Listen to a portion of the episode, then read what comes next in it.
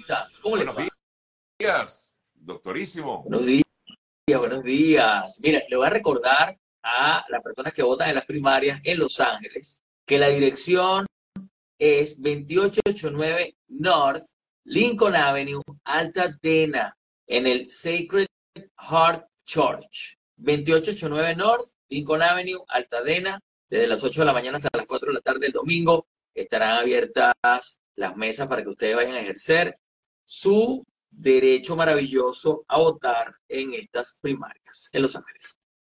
Muy bien, excelente.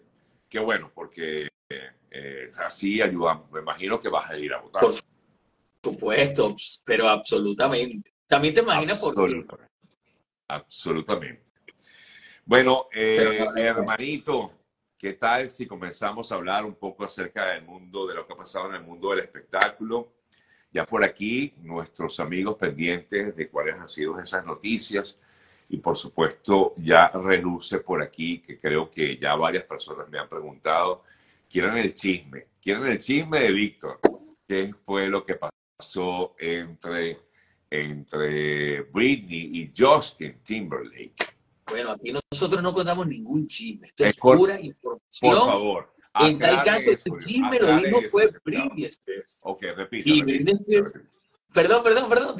Dime, dime. No, que repita, que repita, que aquí no contamos chismes, aquí decimos lo que, la información que tenemos. Nosotros damos la información y los actores, las actrices son las que cuentan sus chismes en sus libros. Nosotros solamente lo mencionamos porque se hacen virales de inmediato. Entonces comenzamos con Britney Spears. Ella escribió un libro llamado The Woman in Me, que está, al parecer ya es un súper, es el libro más vendido de Amazon y todavía no ha salido a la luz, pero lo que sí ha salido a la luz son los detalles acerca de, de bueno, lo que cuenta allí, por ejemplo, habla de que estuvo embarazada de Justin Timberlake en el 2000 y que Justin no estaba contento, no quería ser papá. Y yo no sé si fue antes o después de eso, pero también cuenta que ella traicionó a Justin Timberlake con un coreógrafo. Es decir, tuvo un affair con un coreógrafo en la misma época en la que estaba eh, saliendo con su compañero del Mickey Mouse Club. Eh, y este coreógrafo se llama Wade Robson. Por cierto que ese coreógrafo Wade Robson conoció a Michael Jackson a los cinco años, nunca había denunciado absolutamente nada, pero luego que Michael Jackson murió, él fue una de las personas que acusó a Michael Jackson de abuso sexual. Ok, ok. Este Wade Robinson, Robson, con quien Britney eh, tuvo un affair, según ella, según el chisme de ella. Ahora, eh, ahora te, consulto, eh, Víctor. claro, esto todo está en, esta, en este libro que está por por, por salir pues, a la, luz pública, como bien comentabas. No, ha habido, no ha habido reacción de parte de Justin Timberlake al respecto. No, Justin Timberlake eh, envió a, uno, a un emisario a decir, Justin está concentrado en su familia y en su carrera. No quiere saber nada de nada. Bueno, o sea, dijo, no me meto en eso, pero tampoco negó que haya ocurrido. Bueno, es que él mismo no habló, sino que una fuente le dijo a varios medios, me imagino que sería alguien de su equipo de, PR, no aclara que oscurece, no sé nada de eso, estoy concentrado en mi familia y en mi hija. Ok, bueno. Ya veremos qué ocurre luego, digo, después que la, la gente lea como tal lo que allí ha publicado Britney sobre su vida, que de verdad que debe ser bien interesante, porque la vida de Britney Spears, desde que empezó en el mundo del espectáculo siendo muy niña, como tú bien comentabas en el Mickey Mouse Club, pues ha tenido una vida complicada, ¿no? Lo comentamos hace unas semanas cuando la vimos con esta escena que tuvo y que publicó a través de sus redes sociales. Sí, problemas de quizás salud mental, problemas mm, muy fuertes, por porque claro, tuvo un padre muy, muy, muy eh, duro con, con, lo que fue, ha sido su carrera. Sí, definitivamente el papá de Britney ha sido un abusador. En, algún, en alguna parte del libro, ella comenta, también habla muchísimo acerca de esa época en la que el papá estuvo encargado absolutamente de todo su negocio. Prácticamente ella se sentía secuestrada, que el papá le dijo en una reunión, ahora yo soy Britney Spears. Imagínense el nivel. Sí, sí, sí, sí. sí.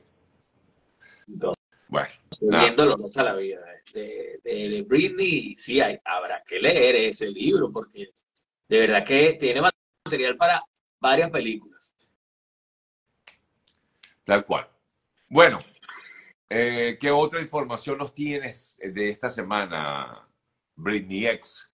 Bueno, la semana pasada estuvimos hablando un poco de Jada Pinkett y de Worthy, el libro que ella está promocionando. Sabemos que, bueno, ha, estado ofreciendo un montón de entrevistas, entonces dice unas cosas bastante locas. Will ha dicho en muchas entrevistas que en la época en la que ella dejó de salir con Tupac Shakur, este cantante asesinado en Las Vegas, encontraron a una de las personas que iba en el vehículo, supuestamente que le disparó hace poco en Las Vegas y lo apresaron, bueno, 25 años después del crimen.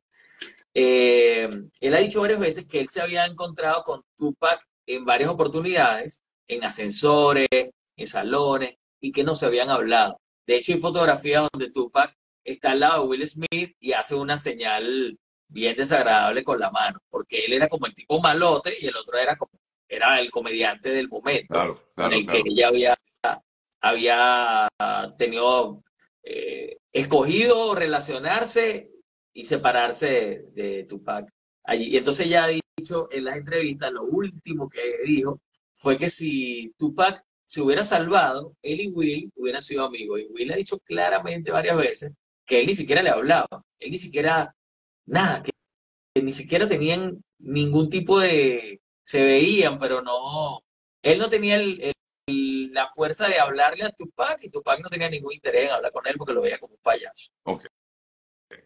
Entonces, es un poco, digo, doy el ejemplo para ver eh, la justificación o la cantidad de información o el montón de cosas que dice Jada para leer el libro. De hecho, vi otra entrevista en la que un par de personas le estaban diciendo que sus fanáticos, los fanáticos de Jada y de Will, pero los de ella, se sentían decepcionados porque si ella está separada de Will desde el 2016, ¿cómo es que lo viene a decir ahora? En 2023, cuando en el 2022 los dos fueron al Oscar, él se levantó de la silla, le dio la cachetada a Chris Rock y le dijo, saca el nombre de mi esposa de tu boca. Si no se llamaban esposo y esposa desde el 2016, eh, bueno, los fanáticos se sienten traicionados. Bueno, pero me imagino, me imagino, Víctor, que eso es, bueno, nada, eh, eh, me acompañas al Oscar, es mi momento, estás conmigo, no sé, hay parte de esto, de este mundo de la farándula que a veces uno no, no termina de entender. sí, Víctor. Es definitivamente parte de este mundo de, del entretenimiento, de la farándula que uno no termina de entender, pero de ninguna manera, porque si tú vas con tu ex, que vive en una casa separada, pero siguen teniendo su, relación, como podría ser normal si alguien se divorcia y bueno, no quiero decirlo, o no nos queremos divorciar, vamos al Oscar, y alguien se burla de ti, te vas a montar en la tarima y le vas a dar una cachetada arruinando tu noche. Hay varias cosas que no tienen explicación. La única explicación sería, ella dice, yo no sé, algo malo está acá pasando en la cabeza de Will o estaba pasando en ese momento.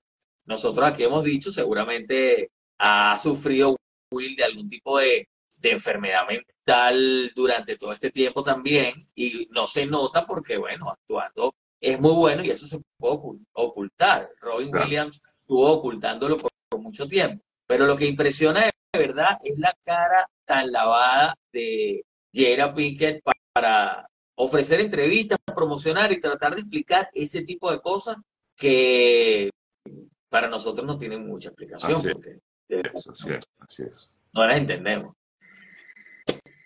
Bueno, el resto de las informaciones tienen de lo más reciente que ha ocurrido con la huelga de actores, es que esta semana, hace pocas horas, George Clooney ofreció con un grupo de actores, donde está involucrado Ben Affleck, Scarlett Johansson, Tyler Perry, Emma Stone, pero George Clooney llevó a cabo eh, la propuesta de crear un fondo de 150 millones de dólares.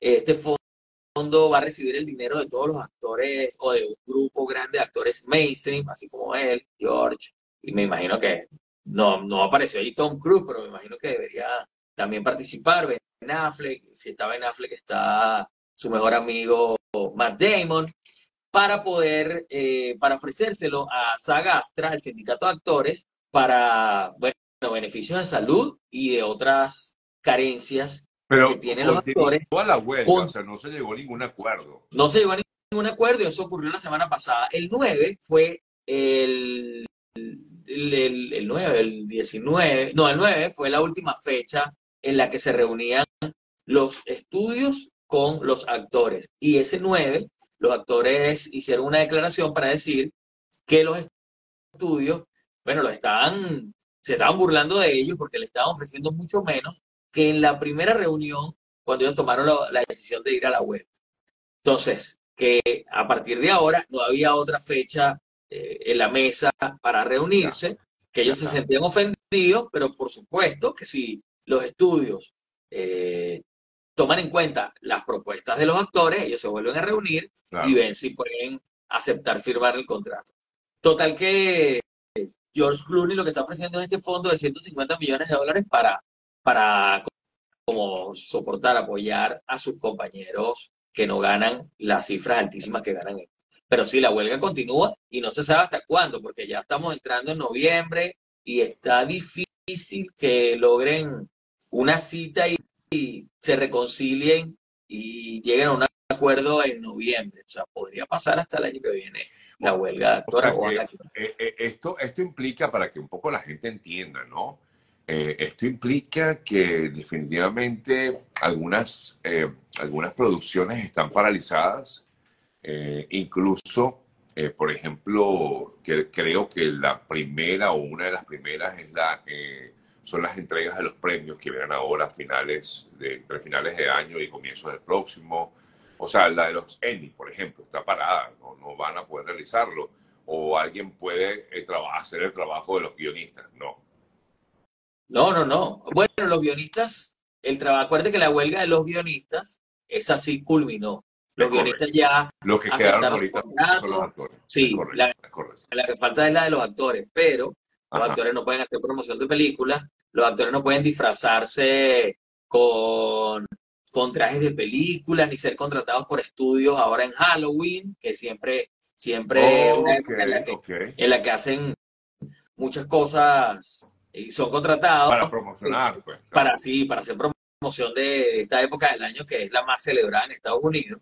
Este, y bueno, eh, es bastante complejo, Sergio y amigos, porque el problema es que si no, si sigue pasando el tiempo y los estudios no logran firmar los acuerdos con los actores, no van a poder promocionar las películas, las películas van a recaudar menos, podrían, bueno, perder muchísimo dinero algunas de ellas y las que están en, en medio de desarrollo, a las que le faltaba mucho por filmar, esos proyectos podrían morir. Esas, esas películas quizás no se hagan nunca más. Es decir, se está hablando de eso. Y con respecto a los premios, los Globos de Oro no encuentran casa o este, outlet o, o compañía que los apoya. Así que hablabas de los premios y hablabas de los Emmy, pero los Globos de Oro todavía no tienen cómo salir al aire en ninguna plataforma ni canal de televisión. Entonces... ¿Pero por qué?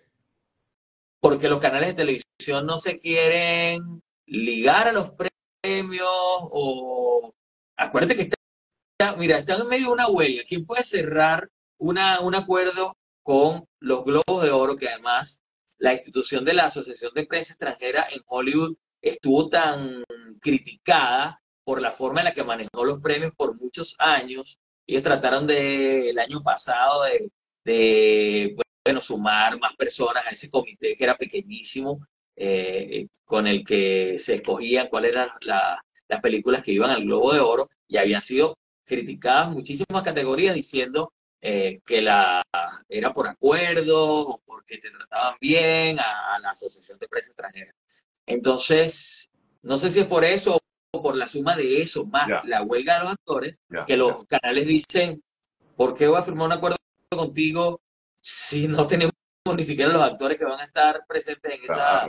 Y además esos, premios nunca han sido tan importantes como el Oscar, que ya tiene fecha. Y, que además han perdido, disculpa que te interrumpa, eh, Víctor, también han perdido un poco su, su atractivo. Entonces, claro, se ven menos, ya no, ya no tienen la misma audiencia que antes. Claro. Y además arrastrando todos esos problemas, si la gente comienza a sentir, bueno, yo veo los premios, pero si van a ganar en categorías de actores que no lo merecen por componendas allí atrás, pues, ¿para qué lo voy a ver? Entonces, ahí había un problema grave de audiencia también, exactamente. Eso también se suma a, a, este, a, los puntos importantes de esta discusión. Así que bueno, entonces los Globos de Oro no tienen outlet o canal ni plataforma hasta el momento y al parecer, y si sigue la huelga, no se van a dar de ninguna manera.